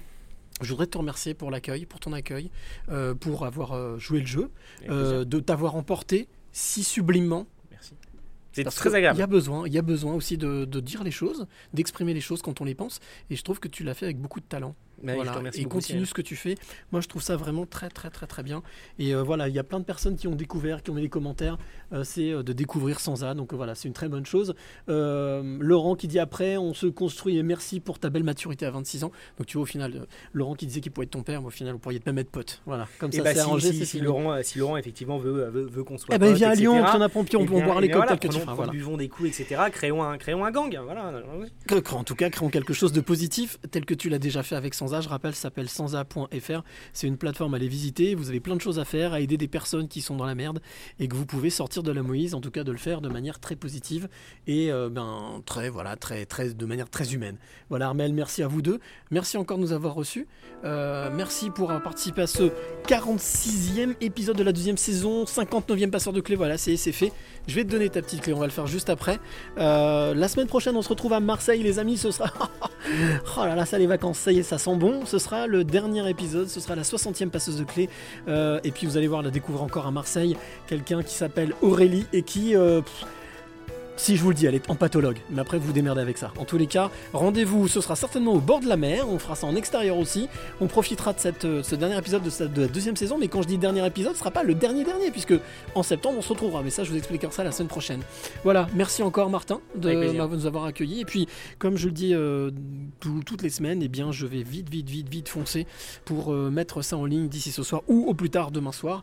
En tous les cas, merci d'avoir écouté ce podcast. Il sera diffusé donc sur cyrilichamp.com, Deezer, Spotify, iTunes. Bien entendu, comme le disait euh, en son temps euh, notre ami Elise Moon, si tu es auteur, compositeur, interprète, ou si tu es photographe, ou messieurs, dames, si vous êtes peintre, à partir de la rentrée, on va s'intéresser aussi aux peintres, parce que dans les peintures, il se passe plein de choses. Eh bien, tu m'intéresses. Je Oui. me permets parce qu'en même temps je vois les commentaires. pardon, Oui. je- je- je- Vas-y, vas-y. Non, non. Effectivement, Laurent, euh, j'oublie effectivement pas. et J'ai une, j'ai une famille euh, qui est aisée et j'ai beaucoup de chance et, et je souhaite effectivement que tout le monde puisse connaître. euh, justement, euh, c'est de la chance que j'ai eue de pouvoir se lancer dans l'aventure entrepreneuriale ou pouvoir réaliser ses rêves. Et ça, techniquement, c'est pas le rôle des, entrepreneurs, des associations, des organisations, des ONG, mais c'est le rôle de l'État de donner à chacun une chance pour réaliser ses rêves. Mais non, mais tu as raison. En tout cas, c'est une, un, bel, un beau rajout et une belle intervention. Bravo, merci Martin. La précision avait, avait, avait euh, il fallait la faire, il fallait cette précision. Et puis comme ça, au moins, tu as répondu jusqu'au bout à Laurent. Merci à toi de l'autre côté qui aura suivi. Qui nous, avo- qui nous aura écouté. Euh, et puis, bien entendu, on se retrouve la semaine prochaine. Même heure, pas même lieu, euh, mais avec euh, un nouvel invité, une nouvelle invitée donc, qui s'appelle Aurélie, qui est pathologue. Bien entendu, belle semaine à toi qui nous écoute. Belle semaine, Martin. Belle semaine, Karine. Et puis, bien entendu, eh bien, comme j'ai pour habitude de le dire, à la semaine prochaine. Mais d'ici là, n'oublie jamais de dire. Merci. Le plus beau mot du vocabulaire est chaque fois qu'on remercie la vie pour tous les trésors qu'elle nous donne, on attire des choses positives et on attire ce que l'on pense et ce que l'on aime.